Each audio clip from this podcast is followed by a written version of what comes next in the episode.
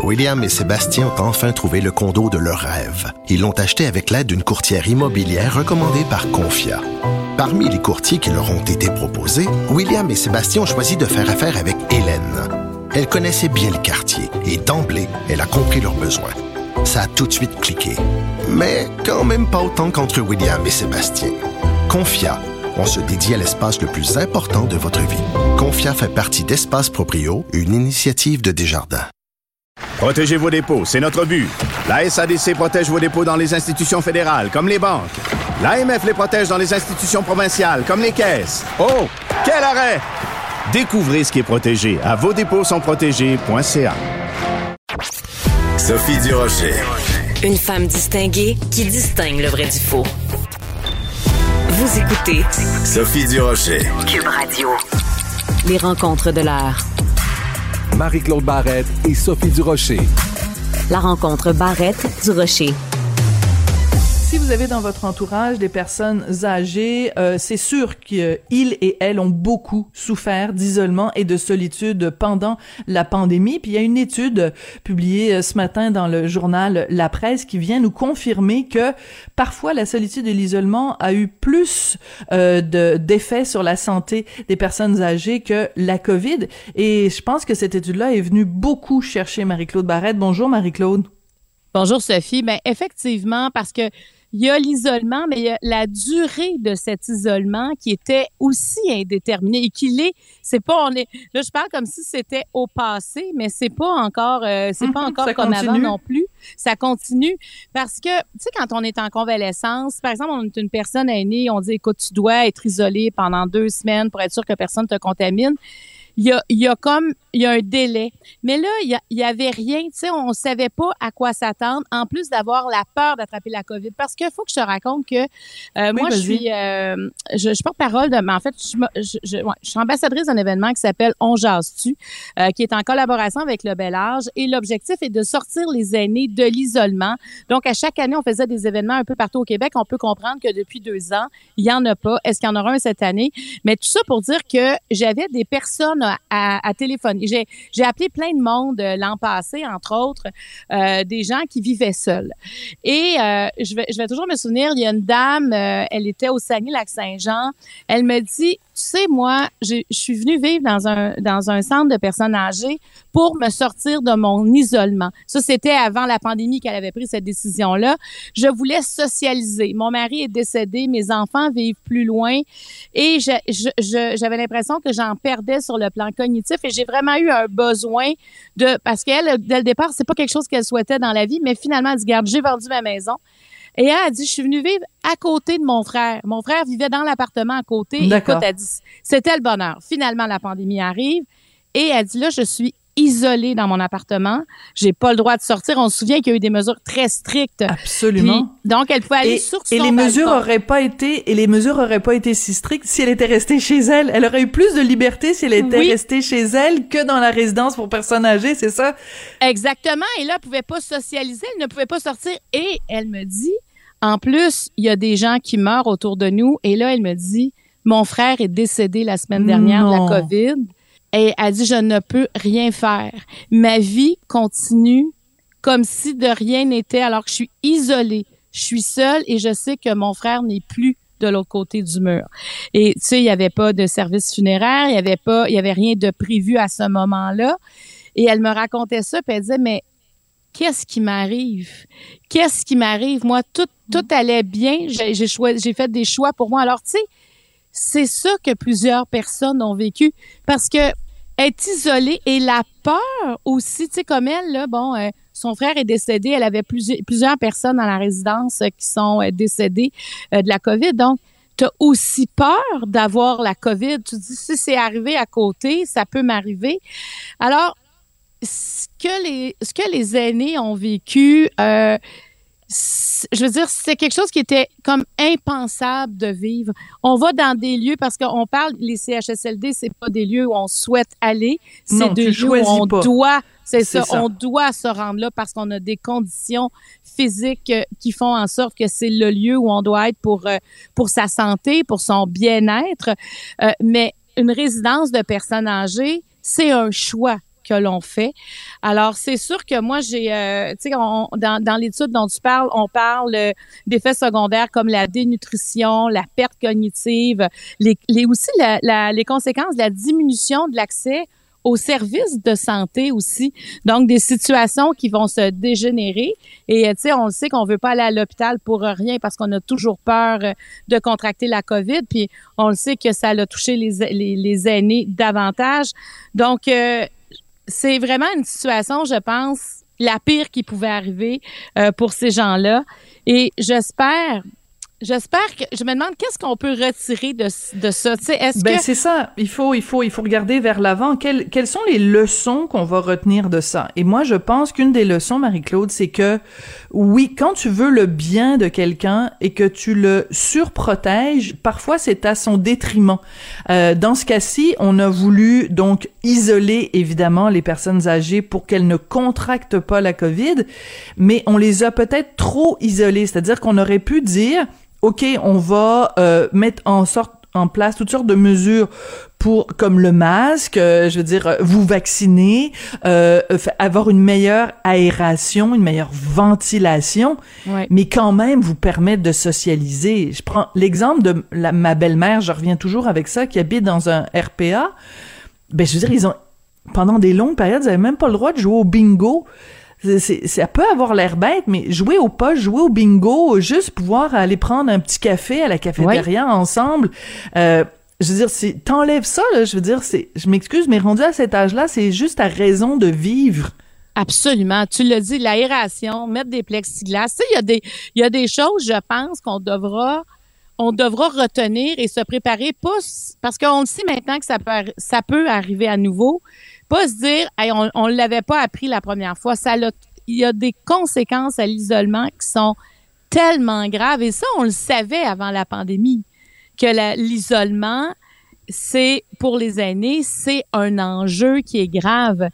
Mais quand, quand l'isolement arrive dans un lieu où habituellement on socialise, c'est il faut qu'on trouve des solutions. Moi aussi, j'ai hâte de ben j'ai hâte de voir. J'espère qu'on apprendra parce qu'on ne veut plus revivre ça. Puis tu sais, euh, il faut pas oublier que s'il y a un paquet de maisons qui, sont en demande, là, puis il, manque, comme des maisons sur le marché. Oui. Moi, je crois qu'il y a beaucoup d'aînés, Sophie, euh, qui ont fait le choix de rester dans leur maison. Moi, j'ai ma tante, je connais même de mes tantes qui habitent Laval. Elle, elle, avait sa place. Là. Elle partait dans une résidence de personnes âgées.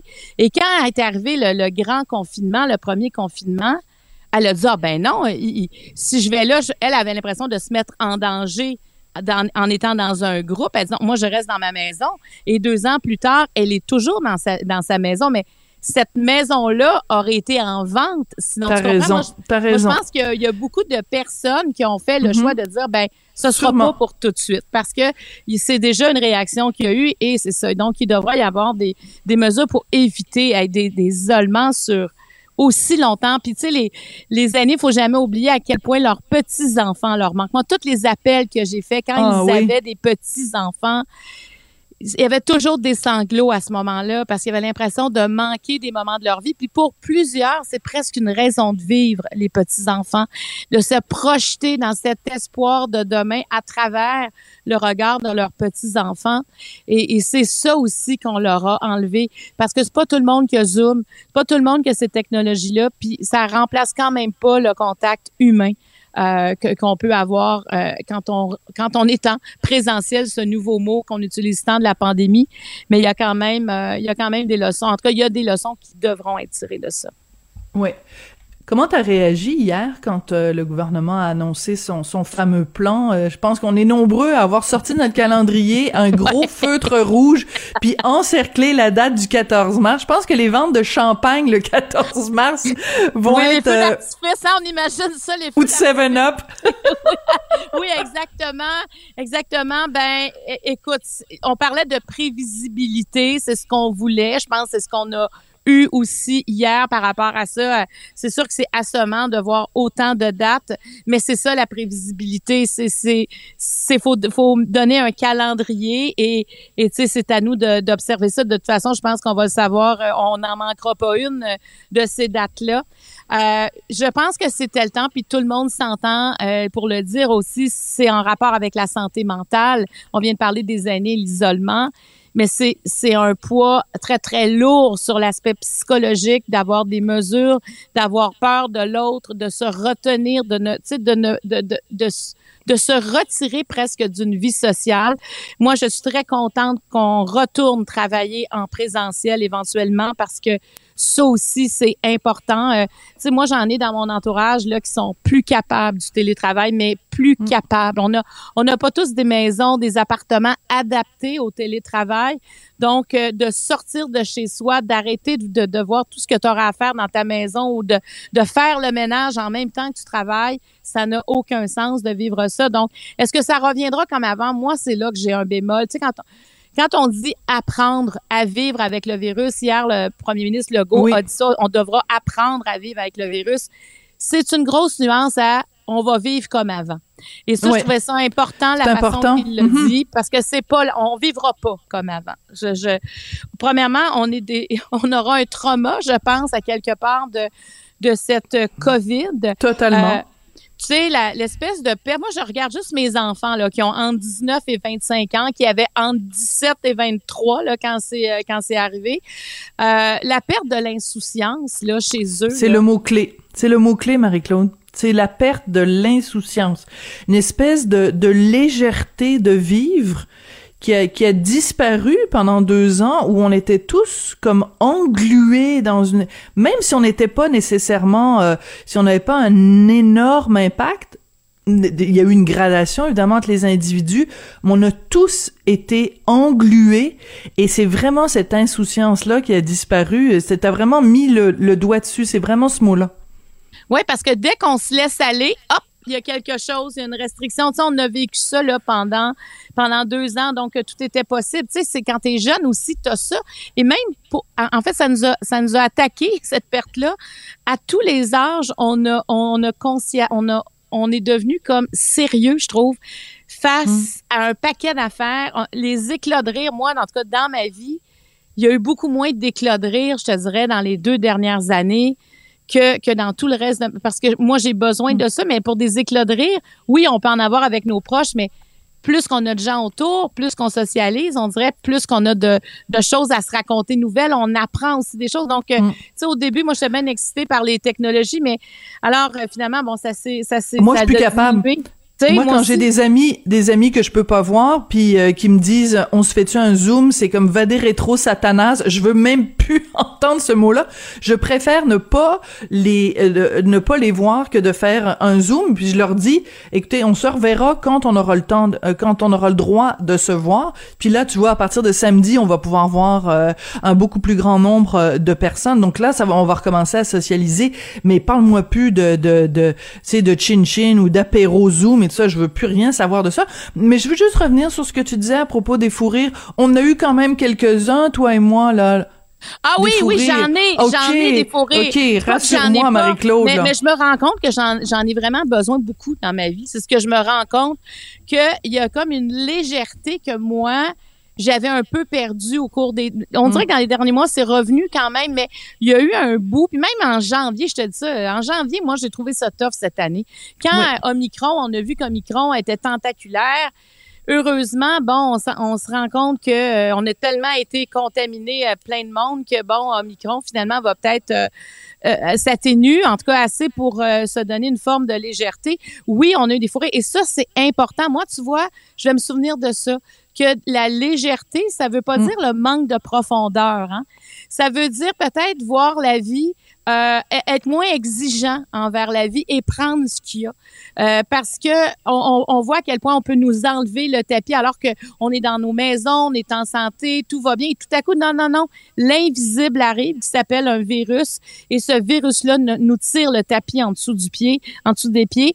Et, et, et là, ça, moi, ça, ça me rappelle un jour, peut-être que je te l'ai raconté au cours des derniers mois, mais il y a plusieurs années, j'étais en Belgique dans un dans une ville qui s'appelle Mons et euh, M-O-N-S. Et cette ville-là a été assiégée par les Allemands. D'ailleurs, elle a été libérée par les Canadiens parce qu'il y a- il y, a un gros monument en hommage aux soldats canadiens, dont plusieurs Québécois. Et j'étais dans un bistrot à, pour le, le- le petit déjeuner, donc vers 8-9 heures le matin. Et il y avait deux personnes âgées qui buvaient un gros boc de bière. Puis, je me souviens, j'ai- dit au serveur, euh, c'est commun ici, on boit de la bière à 8 heures le matin. Il dit ça, madame, c'est deux personnes qui ont connu la guerre. C'est deux personnes qui ont eu peur. C'est deux personnes qui se sont cachées pendant la guerre. Et ces deux personnes-là sont ici tous les jours, puis ils ont décidé de célébrer la vie au moment où ils la vivaient. Tu me fais pleurer, Marie-Claude. J'adore cette histoire-là. C'est c'est une leçon de vie, ça. Cette, C'est une leçon de vie. C'est une leçon Écoute- de vie. Je me suis toujours souvenu de ça. Profitons de la vie quand elle est là. Et je pense qu'on sera un petit peu comme ces deux personnes-là de, du village, de, de la ville de Mons en Belgique. Hmm. Je pense que la perte de l'insouciance peut-être nous fera dire le moment que je suis avec telle personne, ben, je vais en profiter pleinement. Je vais la regarder dans les yeux. Peut-être qu'on aura aussi des éclats de rire ensemble. Oui. Écoute, euh, c'est très émouvant, c'est une histoire extraordinaire. On n'encourage pas les gens à boire de l'alcool dès 8 heures le matin, cependant, hein? Surtout que c'est le mois de février. Non, D'ailleurs, euh, raconte-nous donc, toi, ton mois de février, ton, ton défi 28 jours euh, la semaine, ça se passe comment? Là, il nous reste une Ben, petite minute pour se raconter Moi, ben, ça. moi, tu sais, mon, mon soir de faiblesse, ce serait le jeudi. Parce que Ah? le lendemain, j'ai une grosse journée, puis on dirait que je prenais un petit verre de vin pour dire, ah, je vais juste descendre mon stress parce que le, le vendredi, j'enregistre trois émissions. Oui. Fait que jeudi passé, je, écoute, j'y ai pensé. J'y ai pensé, je me disais, un petit verre. Et non, je l'ai pas fait. Non, je suis vraiment. euh, puis je te dirais que dans mes, euh, moi, je l'ai fait, du- je le fais du lundi au jeudi, mais c'est comme si il y a juste le samedi presque que je vais prendre un verre ou le. Mais enfin, Ah oui. pas vrai. Vendredi, j'en ai pris, mais pas samedi. Tu vois, cette semaine, j'en ai pris une fois. Donc, je veux juste rassurer tout le monde, je n'ai pas de problème d'alcool, mais il reste que ça. Ça permet de prendre un recul puis de dire, OK, Exactement. à quel moment je consomme et pourquoi j'ai envie de consommer de l'alcool? C'est, donc, euh, là, non, non, moi, je vais le faire, là. Je vais, je vais, au moins, écoute, c'est pas un si gros défi, là, du lundi au jeudi, mais, Mais je trouve quand ça même. intéressant de se questionner et de me dire peut-être que l'an prochain, je ferai le 28 jours au complet. Puis tu sais, c'est quelque chose que j'étais vraiment pas pour se mettre des restrictions là où il y en a pas, mais je vois ça plus comme une réflexion que comme Mhm. une restriction finalement. Oui, c'est ça, c'est très bien dit. Et écoute, moi, j'adore la campagne de publicité de Défi 28 jours avec Jean-Michel Anctil. Anouk Meunier, c'est à se faire pipi dessus. C'est vraiment super drôle. Puis, euh, il y a Louise Bombardier, il y a euh, euh, Monsieur Fayolle, Junior. Écoute, tout toute cette campagne de pub là, je sais pas c'est quoi la compagnie euh, de publicitaire qui a, qui a pensé à ça, mais c'est vraiment super drôle. Euh, Jean-Michel Anctil est absolument hilarant, donc vraiment bravo à, à toute, Oui, on a à envie toute de cette le bande là. suivre. On a envie de les Oui. suivre dans ce 28 jours-là. Il n'y a rien de moralisateur. Non, c'est ce juste drôle. C'est drôle. Donc, c'est ça. Je pense que c'est vraiment à cause d'eux que je vois ça comme quelque chose de le fun, de, de quelque chose de très, très différent qu'une pression de plus puis un poids sur mes épaules. C'est Voilà. vraiment wow. On, on fait une réflexion collective. Bon ben écoute, c'est super. Alors euh, écoute, bonne euh, bon ben là on est quoi? On est mercredi donc ce soir il y en aura pas. Donc euh, ben bo- bonne euh, bonne continuation dans ton défi euh, 28 jours euh, la C'est demain semaine. ma petite faiblesse. Fait que demain, il faudra que je passe par-dessus. On va être avec toi, on va être avec toi. On va appeler Anouk Meunier pour qu'elle t'encourage. Merci beaucoup. Merci. Merci. Merci à demain Marie-Claude.